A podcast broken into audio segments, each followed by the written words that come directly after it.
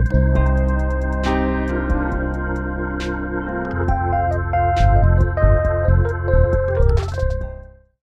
meu nome é Beatriz Quesada, eu sou repórter aqui da revista e eu vou mediar o nosso encontro de hoje. Bom, que é o primeiro, né? Que é o primeiro encontro da série Legado da Quarentena. Hoje a gente discute quais os efeitos da pandemia na atuação dos conselhos de administração e nas estratégias de criação de valor das empresas. E para isso a gente convidou dois dos nossos colunistas, a Ana Siqueira, sócia fundadora da Arte Educação, e o Henrique Luz, membro independente de conselho de administração e presidente do conselho de administração do IBGC. Ana e Henrique, sejam muito bem-vindos. Um prazer ter vocês aqui hoje. Prazer. Muito obrigada. Bom, e lembrando a todo mundo que está assistindo a gente que vocês podem fazer perguntas aqui pelo chat do Zoom e nós vamos responder ao longo do encontro. Quem quiser fazer perguntas também pelo YouTube, a gente vai estar de olho lá. Então podem enviando os questionamentos de vocês e ao final da, aqui do debate a gente faz as perguntas que vocês trouxerem. É, e para começar aqui um pouco, né, já entrando no nosso tema, é, já há alguns meses todos nós estamos vivendo um grande desafio que é a pandemia de Covid-19 e o novo coronavírus não é só um obstáculo sanitário, econômico, mas também um desafio imenso para a cultura e para a sobrevivência das empresas. E pensando nisso, eu queria que a gente começasse esse encontro refletindo como as práticas de governança corporativa podem engajar as companhias, seus acionistas e também os demais stakeholders a contribuir para a recuperação da economia e da sociedade brasileira em meio à pandemia de Covid-19 que a gente está vivendo. É, Ana, eu queria começar com você. É, primeiro, quais práticas você destacaria? Perfeito. Uh, eu vejo que uma coisa é que uh, a responsabilidade social, né, ela é fundamental, seja por altruísmo ou por uma questão mesmo de mercado, né? Quando a gente vê vários setores, a gente vê o mundo parou, se não existe um mercado, é, não, não existe empresa. Então, eu acho que existe sim um dever moral, um dever ético em relação à questão da responsabilidade social, mas existe uma questão prática também de mercado. Eu acho que hoje as empresas observaram isso de uma forma bastante é, clara. É, maior humanização nas empresas, certamente. A ciência da interdependência tem muito a ver com o que eu acabei de falar a, a questão de propósito e lucro que o Larry Fink fala também é, não é ou, é e, é interdependência. Interdependência é a palavra. Uh, e quando a gente olha essa questão dos stakeholders, né, que tá, hoje tem movimento super importante, Davos fez o manifesto, né, completando 50 anos de que falou em stakeholders, tem a, a, Business Roundtable, tem a Agenda 2030, tantos fóruns diferentes estão falando a, a, mesma questão. Quando a gente olha no Brasil, a lei das SIs de 76 falava em fala em stakeholders, né? Ela é de 1976. Na verdade, a gente não estava com os ouvidos muito abertos. Então, é uma pauta muito importante e é como se a gente, olhando todo esse lado bastante desafiador do que a gente está acontecendo, alguma coisa assim impensável, mas toda situação extrema a gente tem que olhar o que, que a gente tira disso, né? É qual é o grande aprendizado? É como se a gente tivesse é, ido para o futuro, né? O que todo mundo falava que poderia acontecer, especialistas falavam e as pessoas não visualizavam, não conseguiam compreender. Hoje compreender, compreenderam. Estamos todos é, com nossas vidas completamente é, alteradas. E também é, eu ressalto aqui essa questão é, investidores têm um papel muito importante de puxar essa pauta é, da, das empresas e é um movimento de stewardship que existe, surgiu na Inglaterra, no Brasil chegou em 2016. Temos o Código AMEC Stewardship, que o princípio número 3 é justamente a pauta ESG deve estar dentro do processo do investimento e deve também pautar toda a questão da empresa de atuação. Bacana. Eu achei interessante que você trouxe que a gente já tem esse, essa, já traz a palavra stakeholder, né, na lei das SAs, que é uma lei super antiga, e é uma coisa que a gente está resgatando agora, né, agora que a gente está precisando, que a gente está vendo toda essa movimentação, também pelos critérios ASG, né, ambiental, social e de governança que você trouxe. E queria trazer também, passar um pouco a palavra para o Henrique, perguntar, na sua opinião, quais os procedimentos de governança corporativa que você acha que devem ser primordiais agora para a gente auxiliar na recuperação do pós-pandemia. Obrigado, Bia. É, eu não poderia concordar mais com o que a Ana acabou de mencionar, no que toca a relevância é, da responsabilidade social, não é?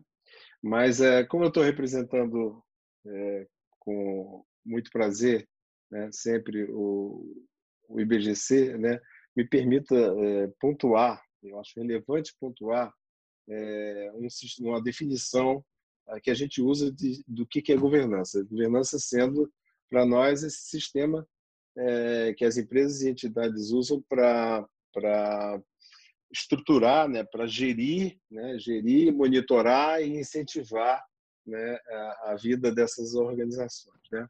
E isso, na verdade, contempla a relação entre acionistas, sócios, é, o conselho de administração, a diretoria executiva, os órgãos de fiscalização e controle. Né?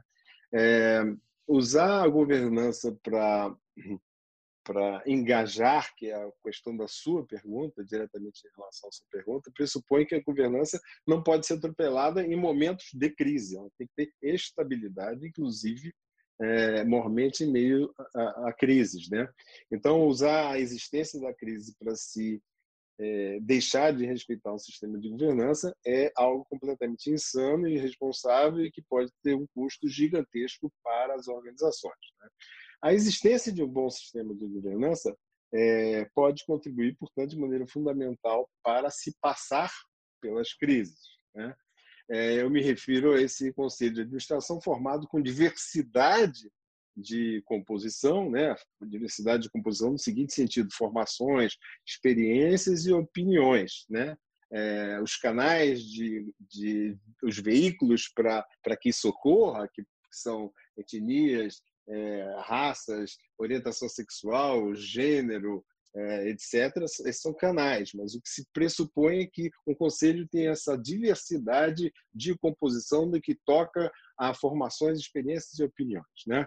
Então, é, eu acho que os princípios e as boas práticas de governança corporativa são fundamentais para as empresas, é, mormente, como disse, nesses momentos desafiadores.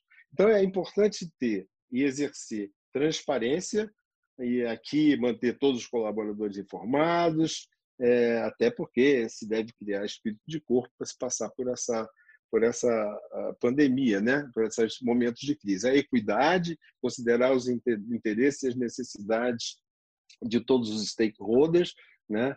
A Ana citou alguns, a questão da prestação de contas, né? cada agente de governança tendo que assumir e prestar conta de seu mandato perante seus stakeholders, e a responsabilidade corporativa, que a Ana muito bem definiu, é, é, que significa, nesse caso, zelar não só pela sustentabilidade é, da, da organização na busca de soluções para a sociedade, exercendo com plenitude o que nós chamamos de cidadania corporativa. Né? A Ana também citou isso aí. A empresa somente existe como parte de um meio, como parte de um ambiente, como parte de um sistema econômico e social, e a sua longevidade é altamente, portanto, dependente do sucesso e do êxito dessa sociedade mais ampla. Né?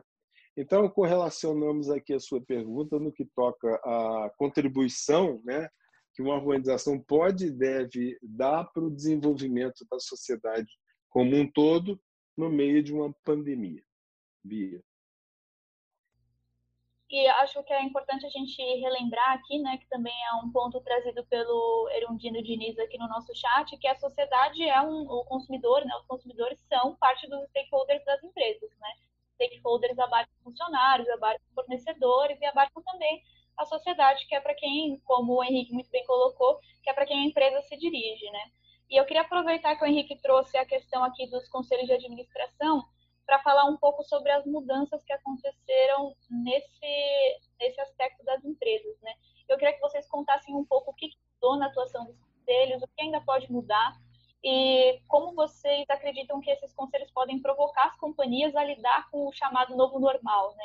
Henrique, se você puder começar, você aí que é conselheiro do Instituto de Conselheiros. Obrigado. É, bem, o mundo já vinha há muito, alguns anos, né, em meio a uma transformação é, digital é, em uma velocidade exponencial, se diz, né? O que provavelmente nós estamos vendo agora, o que nós veremos a partir daqui, é a exponencialização daquela velocidade exponencial, já exponencial. Né? Então, ah, eu acho que nós nunca mais veremos reuniões de conselhos como nós tínhamos antes. Precisamos nos acostumar com isso. Há um novo normal que advém de uma crise como essa. Aliás, todas as crises geram novos normais. Né? Essa expressão não é uma expressão nova, ela pode estar juntando o novo e o normal. Né?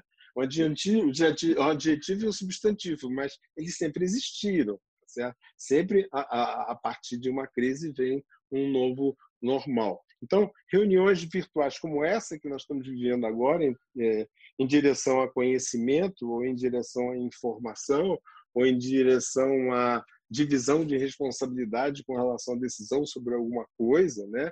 Isso é, é algo que não vai acabar, né? É, antes, outra semana passada, nós estávamos discutindo, é, alguém convocou um, um, um call e alguém perguntou áudio ou vídeo? Quer dizer, é uma pergunta que já que não se faz.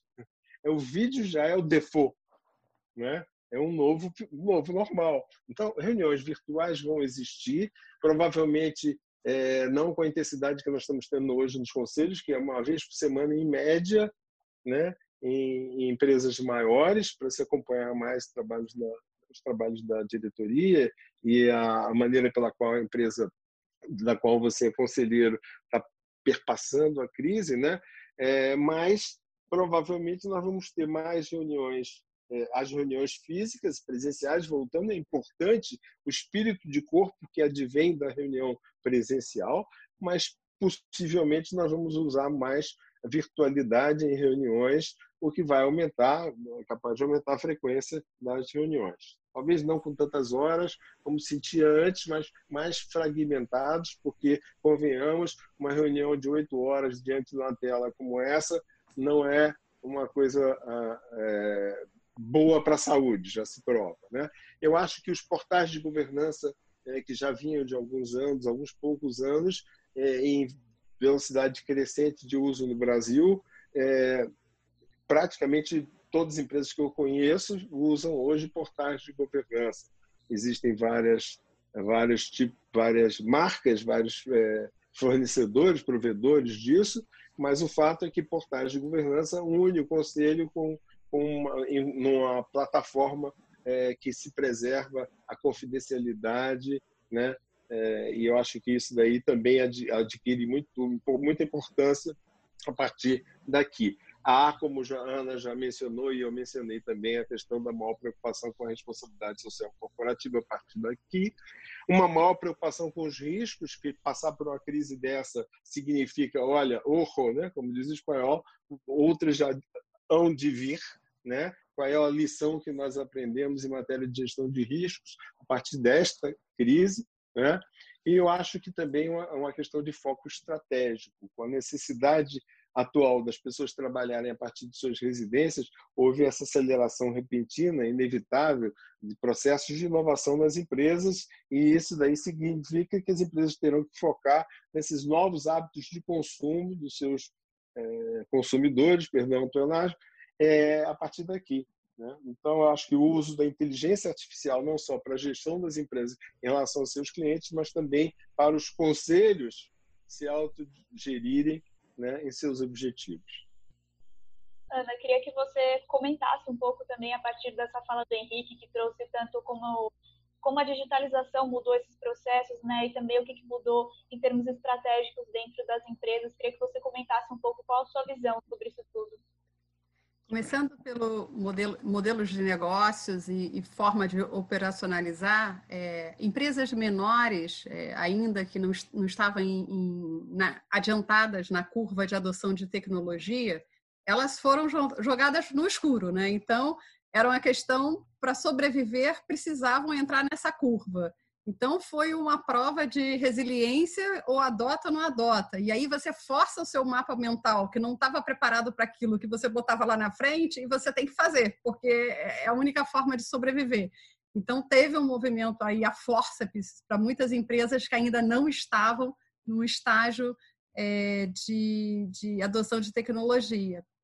A questão das reuniões, como o Henrique falou, né? não vamos ter mais como tínhamos no passado.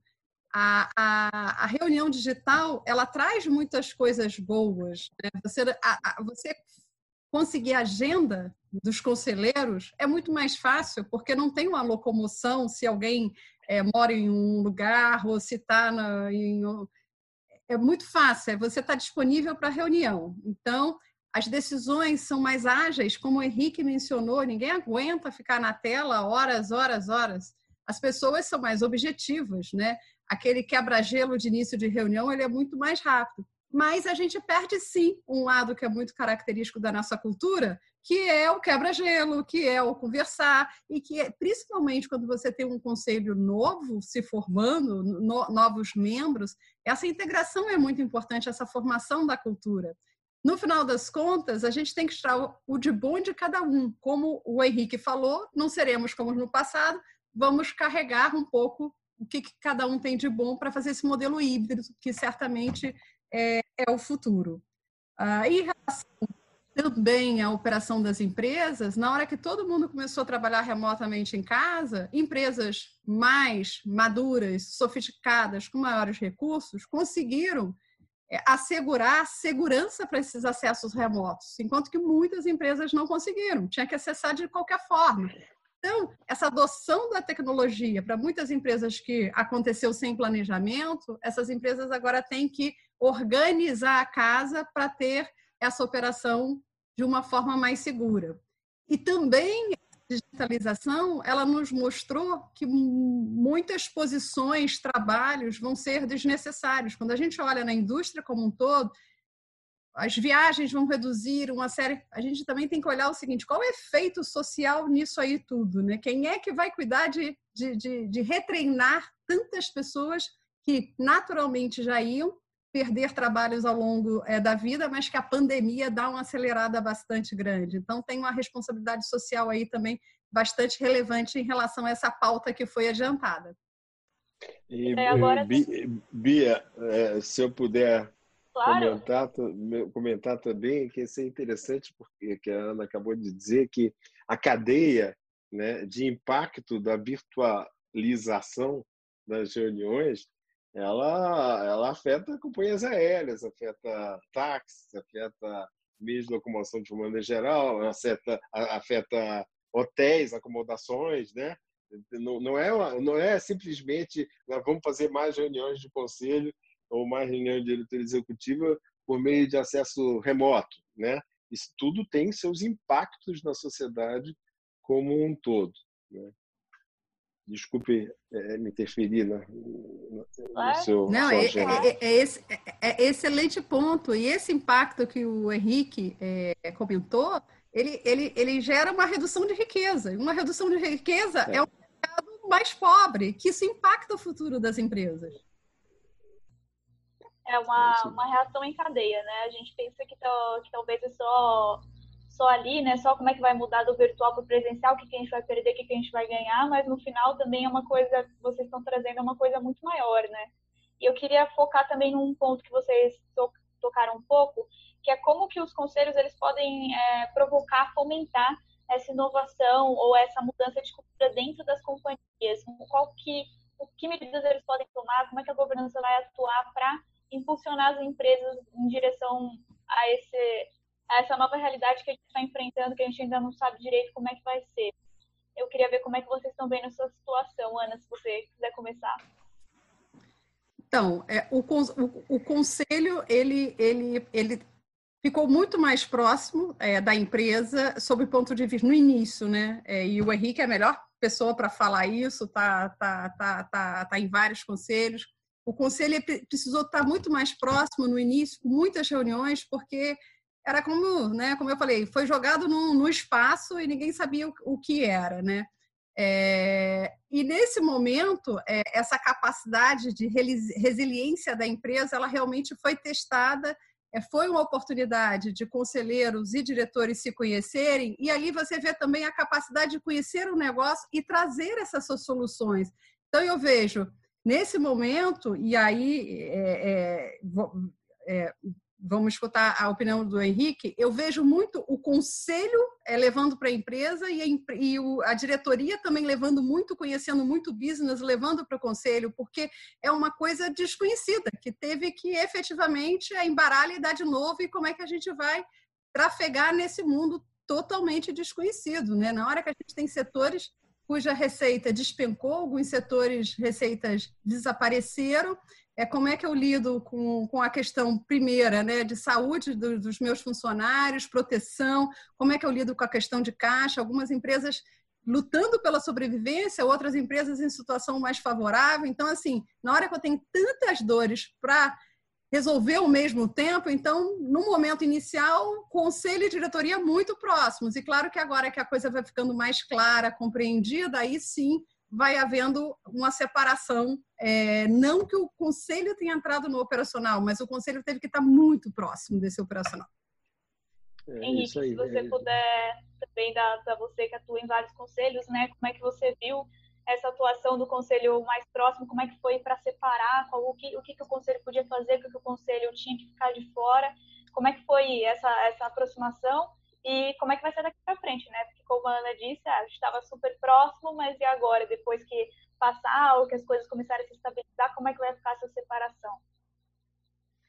É, é, é isso mesmo que a Ana mencionou. Quer dizer, é, tudo começou com um grande choque inicial, né?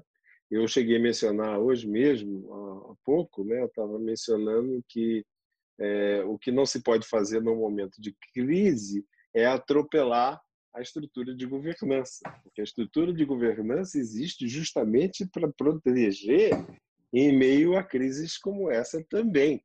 Né? Um bom sistema de governança protege é, justamente isso. Então, é, eu cheguei a ficar com certo temor de que numa crise, afinal de contas, uma crise dessa, nem nós tradamos bem pago como conselheiro, é, como consultor, aliás, é, poderia prever uma coisa dessa, tá certo? Então não é uma, um, não é trivial, né? Então, como eu disse, eu cheguei a temer no início que houvesse uma separação gigantesca, um gap gigantesco, um hiato enorme entre conselho e diretoria executiva. Mas é, eu fiquei enormemente bem impressionado com o amadurecimento, né, com a maturidade que as empresas é, estão vendo a questão da governança e houve, ao contrário, uma proximidade muito maior, é, independente de serem empresas com solidez enorme de caixa ou com uma certa é, fragilidade de caixa, né? independente dos estágios dessas empresas, houve sim uma proximidade muito maior e positiva e saudável entre conselho de administração e é, diretorias executivas. Então, como eu disse antes, reuniões que eram feitas uma vez por mês passaram a ser feitas uma vez por semana para se acompanhar, no início muito focado na preservação do, do rei caixa, né?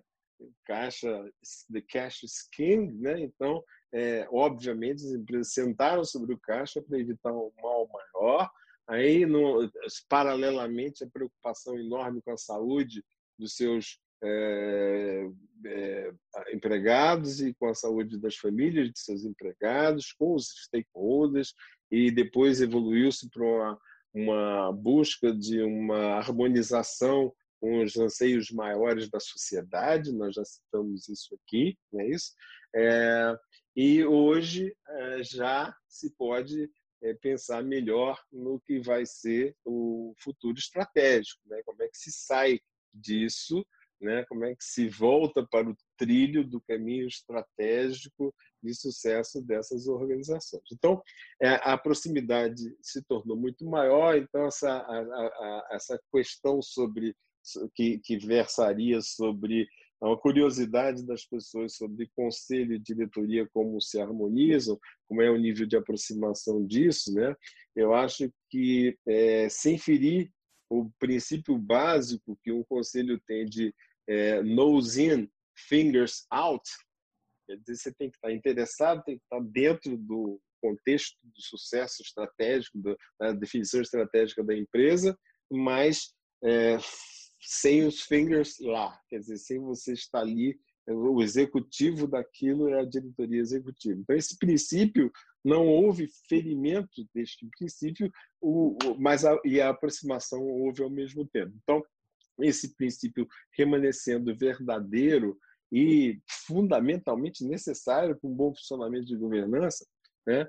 É, é, cabe também, é, talvez, mencionar que é, essa proximidade maior entre conselho e diretoria vai continuar existindo. Ela, ela, ela houve essa aproximação e eu acho que é impossível ter é, afastamento de novo.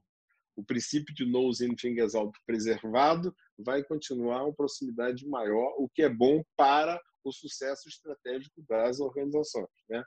Então, é, o Conselho está assumindo um papel cada vez mais importante, com acompanhamento é, mais perto da, da, das, desse sucesso que é da diretoria executiva em cumprir a sua missão estratégica. Né? É, eu acho que o Conselho também está interessado em saber de que forma, cada vez mais, a missão estratégica que se tem é, se interrelaciona com o sucesso da sociedade como um todo, quer dizer, do seu entorno, porque é esta que, no fim, garante o sucesso daquela própria organização ou entidade, né? e foco na geração e na preservação do valor é, da organização para os seus stakeholders é, diversos. Então, é, esse papel de guardião da visão de longo prazo da organização é um papel que remanescerá na mão do conselho, mas de maneira mais próxima da, do acompanhamento da, do sucesso da diretoria executiva na, no, na, na, implementação da estratégia.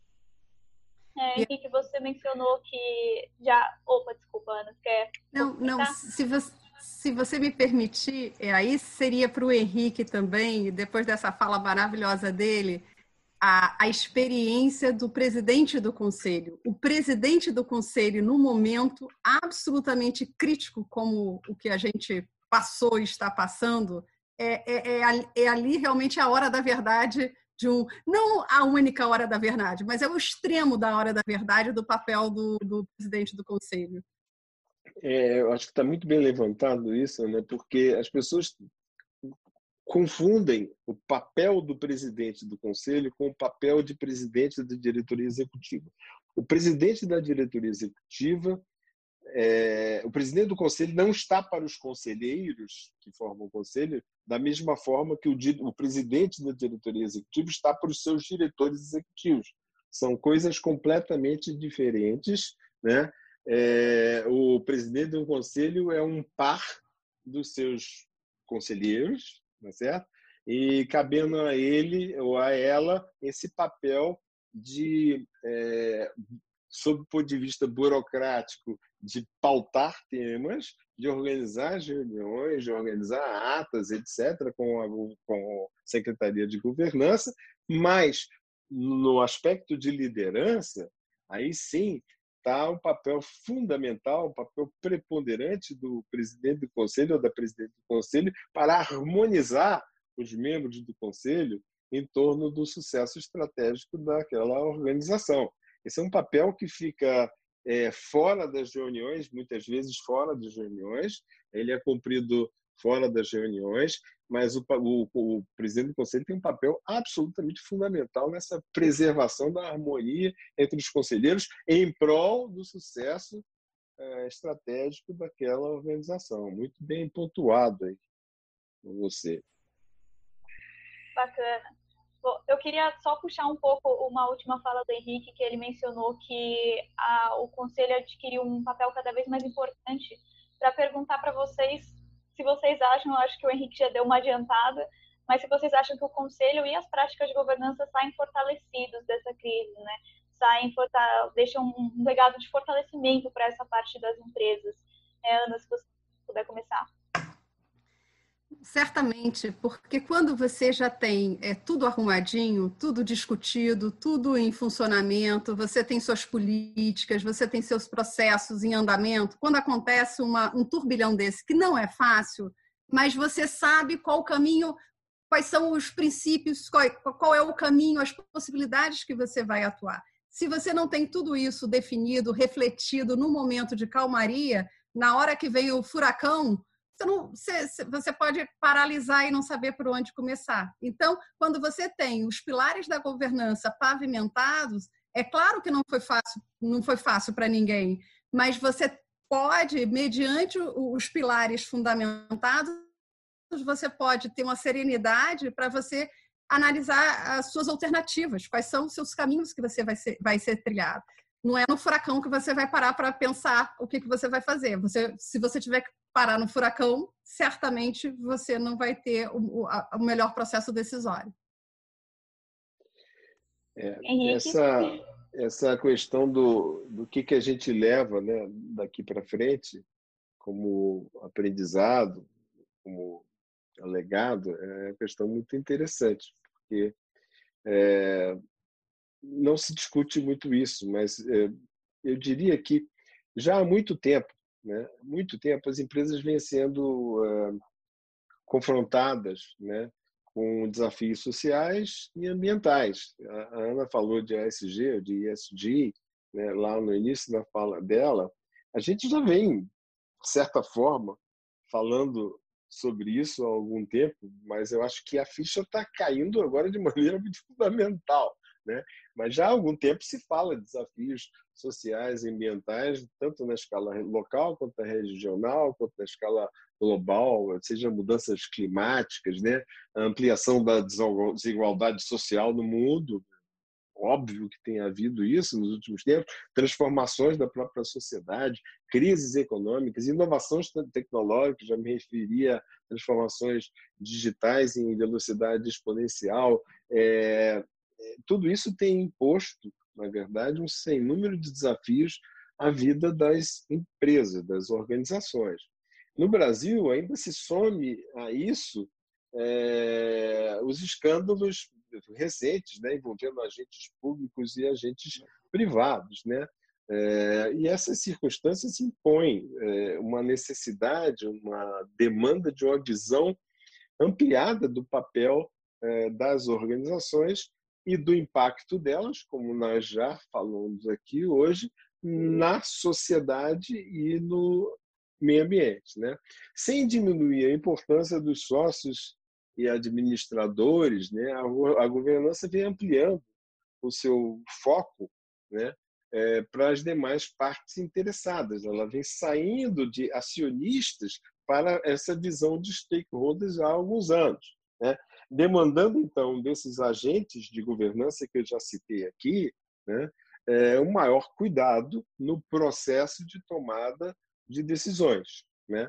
E nesse ambiente, é, o que, que chama atenção? Chama atenção de que a ética se torna, então, cada vez mais indispensável.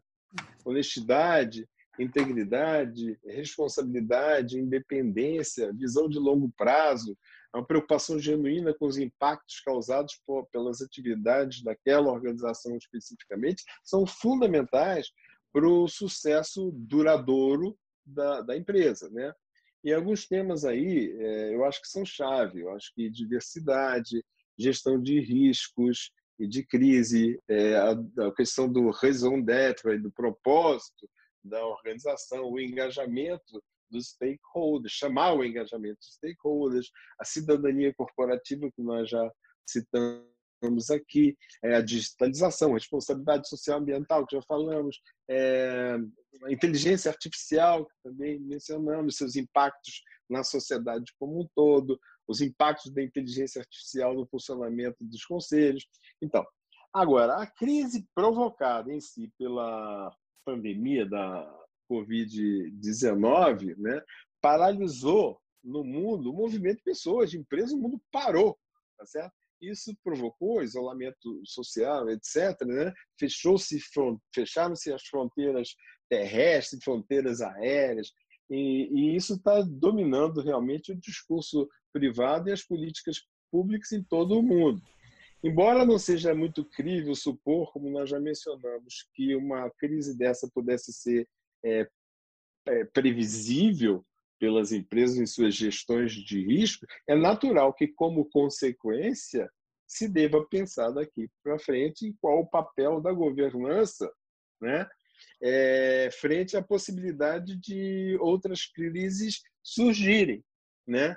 É, do tamanho dessa, ou um pouco menor, ou um pouco maior, que seja, mas crises assim podem surgir no futuro, então as pessoas têm que estar mais antenadas com isso em suas gestões de risco. Uma outra dimensão, eu acho que a gente tem que se conscientizar de que a transformação digital será potencializada. Já mencionei aqui a exponencialização da velocidade exponencializada da transformação na sociedade, né? Isso aí vai ser potencializado e não diminuído. Não, não, se espera que se diminua essa a velocidade da transformação. Então a gente precisa repensar aquilo que a gente tem e o que, que a gente oferece aos nossos clientes e mercados e usarmos de tudo que possa existir para que haja mais aproximação para a retenção dessa base de clientes e pela compreensão de seus novos desafios enquanto consumidores, tá certo?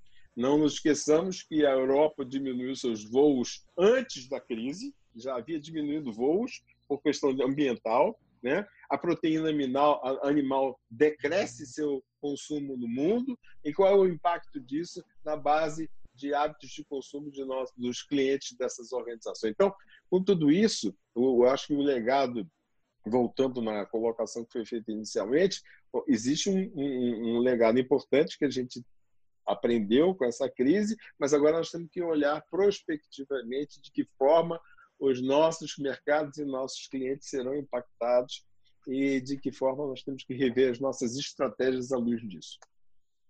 Chegou até uma pergunta aqui, pegando um pouco sobre isso que você trouxe, né, que vocês dois trouxeram dos critérios ASG.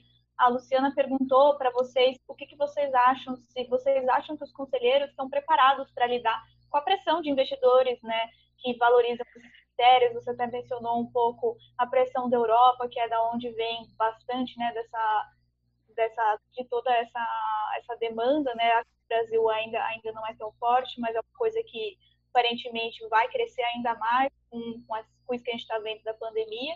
Então, eu queria saber o que, se vocês acham que os conselheiros estão, estão preparados, né? Os conselheiros das nossas empresas estão preparados para lidar com essa pressão. É, Ana, se você puder começar.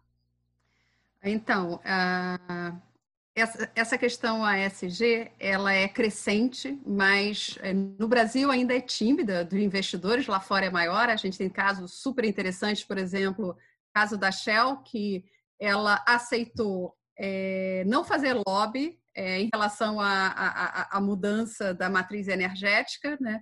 E também colocou como meta de avaliação para remuneração variável dos executivos questões é, ligadas à questão ambiental, social e tudo. É, eu acho muito importante essa questão, a ESG. Tem, tem, tem empresas que fazem de forma verdadeira, tem empresas que fazem por marketing, tem empresas que fazem por é, constrangimento. Nesse momento, eu acho que todos os movimentos são válidos. Né? Por mais que você possa fazer por marketing, você acaba disseminando o conceito. Eu acho que nesse momento inicial tem um efeito. Mas o que a gente tem que cuidar muito é para não acontecer como aconteceu com a governança como um todo, que a gente viu casos de empresas super grande porte que tinham, em teoria, todos os órgãos possíveis e impossíveis de governança e que, de fato, muita coisa era para aparência e não de essência. Eu acho que esses aprendizados ao longo da história a gente não pode perder muito. Então, é, felizmente, a pauta SG ela está sendo demandada pela sociedade, por investidores e tudo, e nós temos que ser protagonistas e cuidarmos para ela ser bem empregada, ela ser corretamente empregada. Então, tem essa questão da pauta SG. É, os conselheiros os conselheiros eles, eles começam a observar é, o fato da gente estar no Brasil, a gente consegue olhar os países que estão mais adiantados e tem que haver uma mudança de mentalidade. Novamente, não é propósito ou lucro, não é stakeholder ou shareholder, só tem um caminho. E aí você tem que construir esse caminho.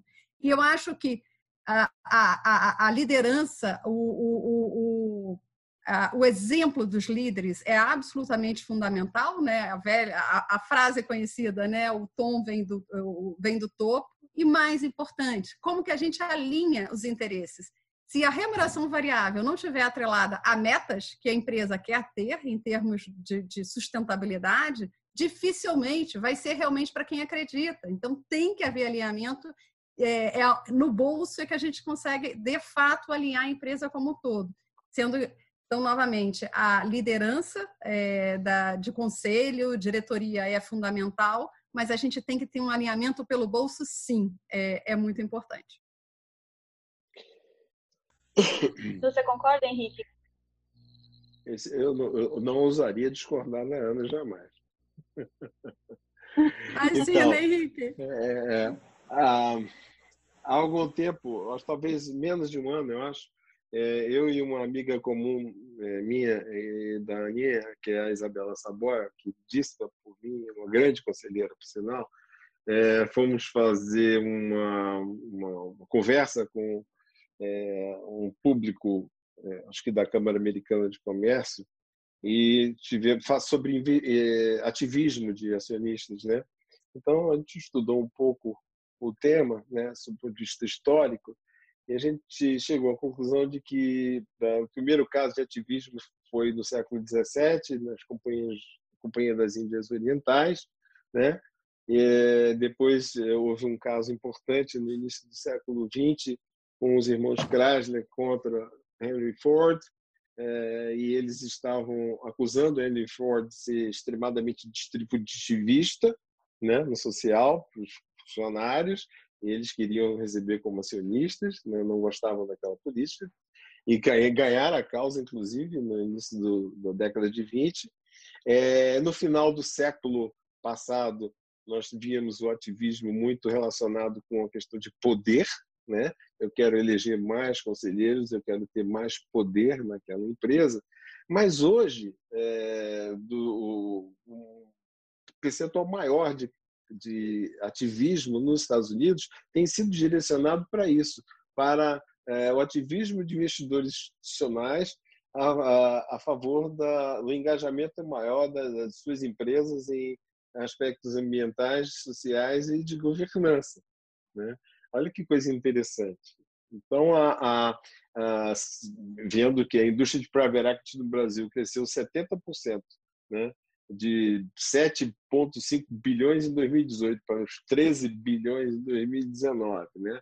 É, 41% das empresas do mundo têm capital relacionado com investidores institucionais.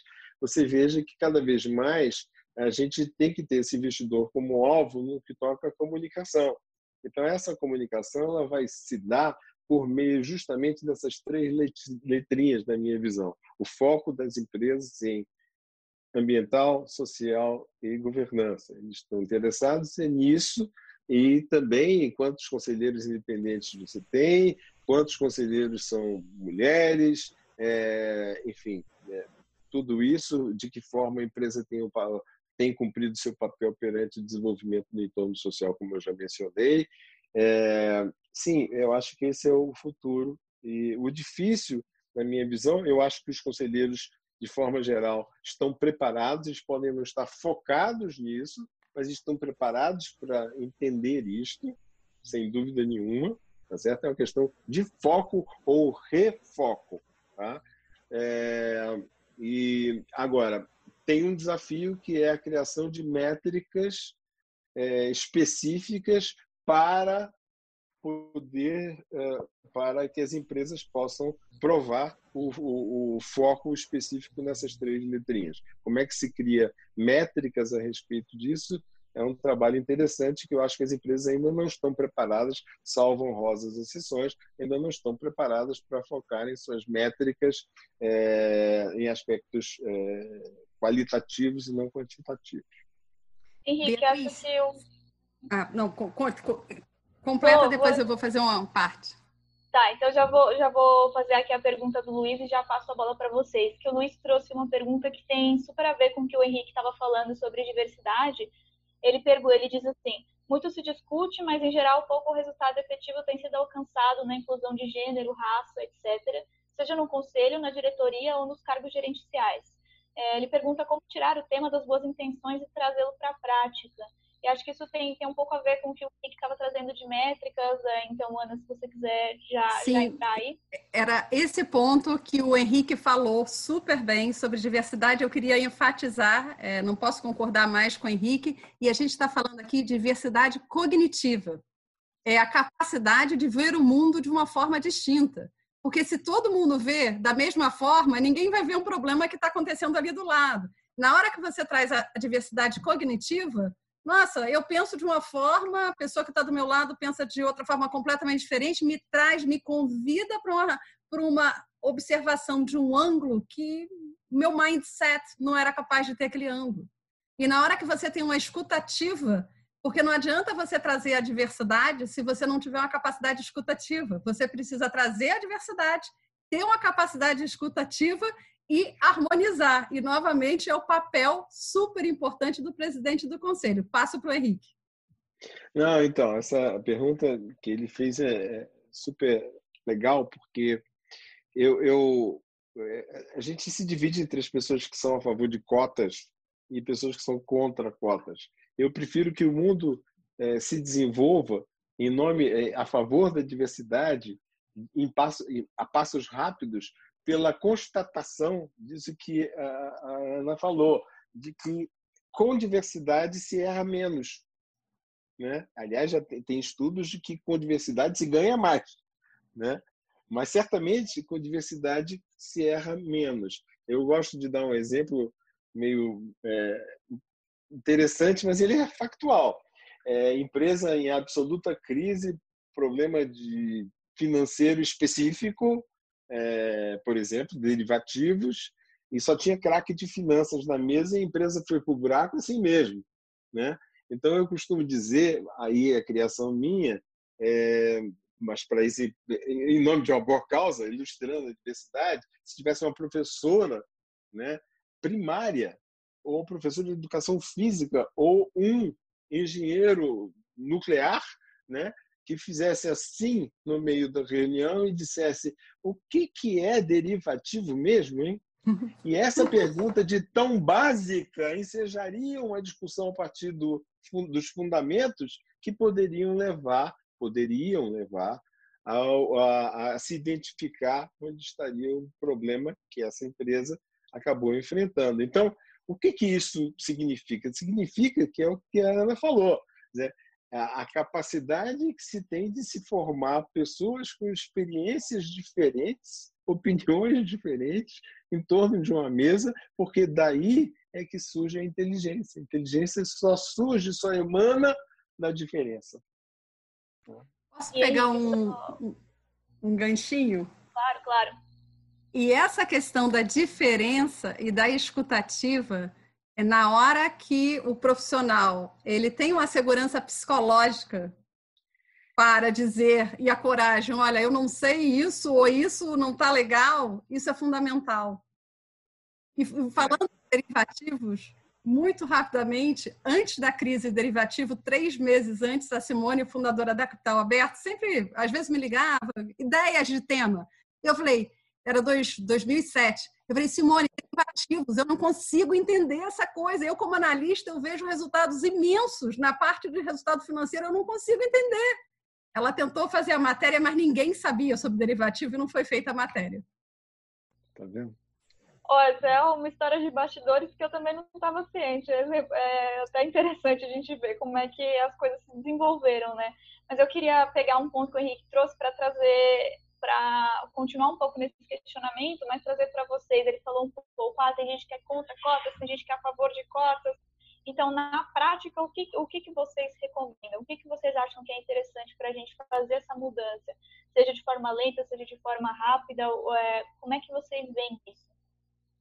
É, é, se Ana me permitir, é, algo que o nosso colega é, mencionou, que é, é um passo meio que é, muito lerdo, muito lento, né? em direção à diversidade, por exemplo, de gênero.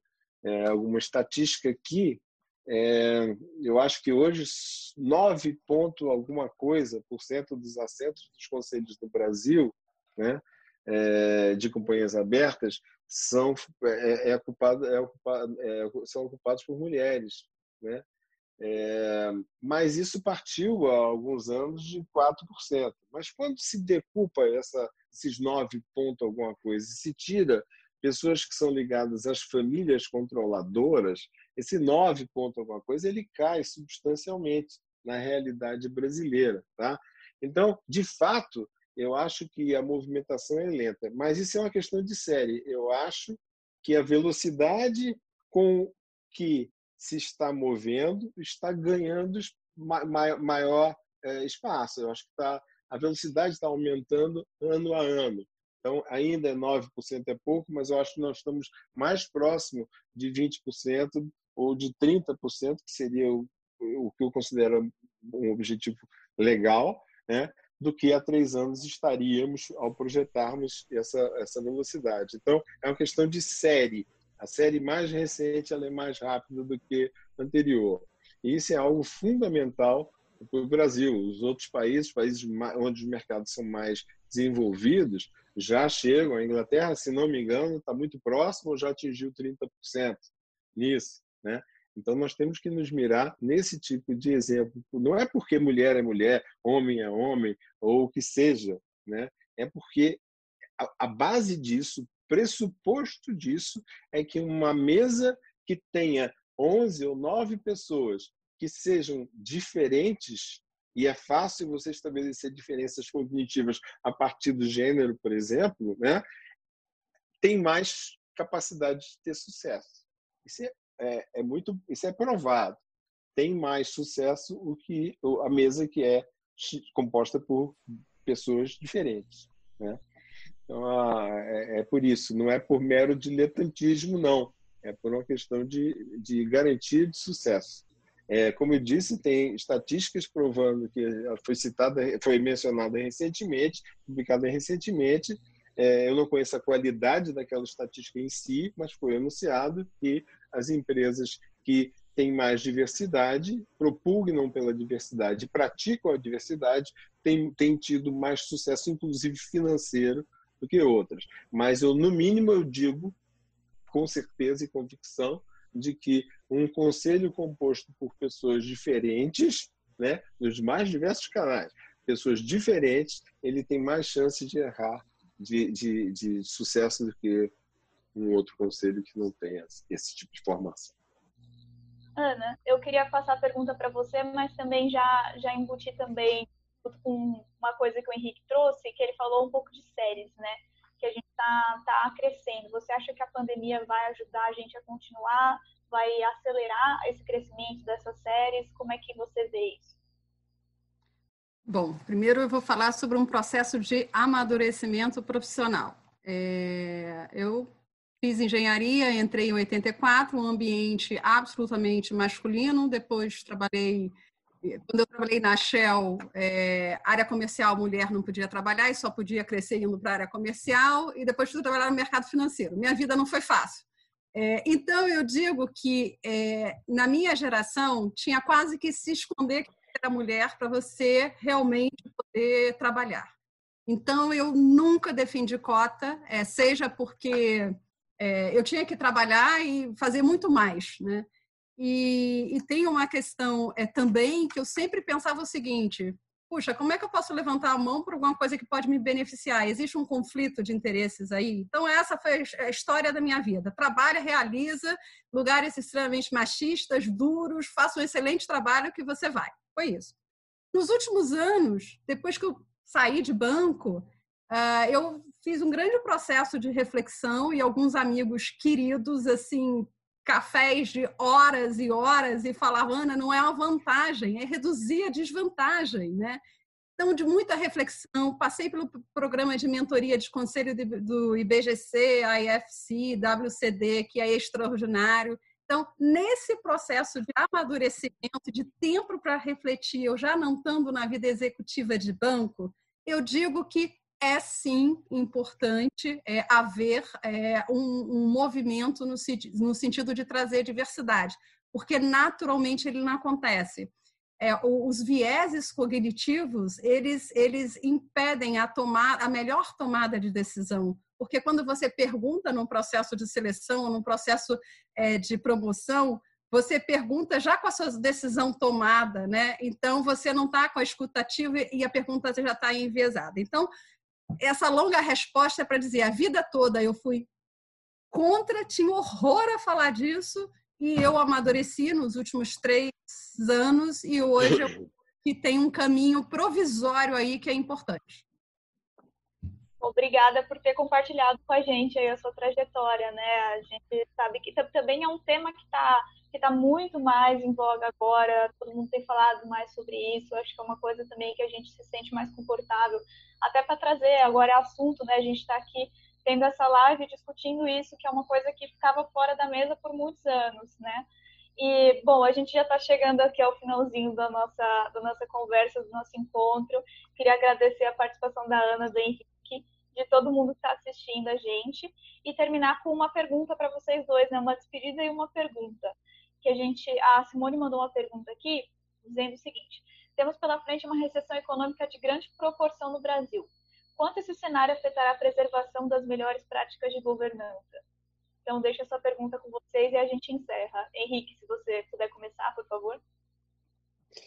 Bem, é, primeiro, minha, meu abraço para.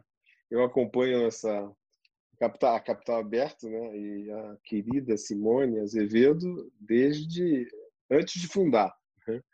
Então, é uma casa muito querida por mim. A Simone também, ela está lá com o Pedro dela. Um beijo para ela e para o Pedro. Né? Mas acho que nós passamos por uma fase na qual o conselho no Brasil, né? historicamente falando, o conselho era mero ratificador de, de atos dos executivos. Né? Depois ele se tornou mais partícipe das orientações estratégicas, com as crises que nós passamos aí nos últimos anos, acabou vindo um fardo aí de fiscalização e controle mais forte, mas eu acho que essa nova crise vai nos colocar de novo num conselho que deve deve alocar mais tempo, devotar mais tempo para a sua missão é, estratégica. Né? Então, eu espero que é, a governança vai se fazer sentir, as empresas vão se dividir entre as que têm boa governança e, portanto, podem pleitear juros menores com seus banqueiros, e esses que têm má governança e não podem pleitear, vão pagar mais caro pelo dinheiro que tomam. Vai, vai ser cobrado isso, né? Vai ser cobrado no A sociedade vai cobrar isso, é, seja por meio do banqueiro, seja por meio do investidor. Ana? Eu concordo integralmente com o Henrique, não diria nada diferente. Perfeita a resposta do Henrique. Eu, eu só adicionaria aqui é, uma questão: o Henrique falou é, de mudança de gestão de risco, e é uma mudança de gestão de risco assim em toda a cadeia, desde a cadeia de fornecimento, com todas as é, os fornecimentos tendendo a ser mais locais, e isso tem um impacto no custo imenso. Quando a gente olha lá na década de 70, é, a metodologia just in time, você vai comprar o, a sua peça, o equipamento para o momento, isso mudou, muda radicalmente, porque você precisa ter a segurança do fornecimento, né?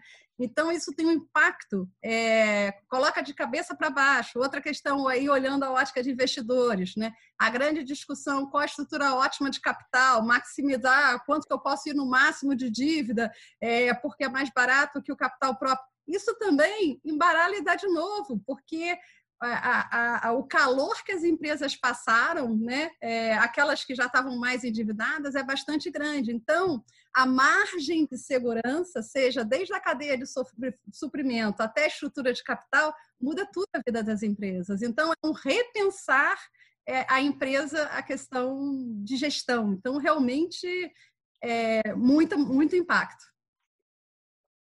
Bacana, gente. Ó, eu queria agradecer vocês de novo e aproveitar para ler aqui uma mensagem da Ana Elorrieta, que agradeceu o encontro e disse assim: Parabéns, Ana, te escutando, me identifiquei muito com a sua história. E mandou um abraço para Henrique também. Achei bacana destacar aqui que seu depoimento também pode ser o, é, espelhado né, na história de diversas outras mulheres que também tiveram que passar por esse cenário. E queria aproveitar para lembrar todo mundo aqui que está assistindo a gente que esse é o nosso primeiro encontro da Conexão Capital, mas a gente já tem um outro calendário. Então, se vocês forem lá dar uma olhadinha no nosso site, a gente já tem outro encontro nessa semana mesmo, na quinta-feira, às 6 horas. A gente vai discutir os impactos para os investidores do novo percentual acionário mínimo para abertura de ação judicial, né, que é a instrução CVM 627, que foi editada agora no final de junho. E, bom, muito obrigada a todos novamente. Até o próximo encontro.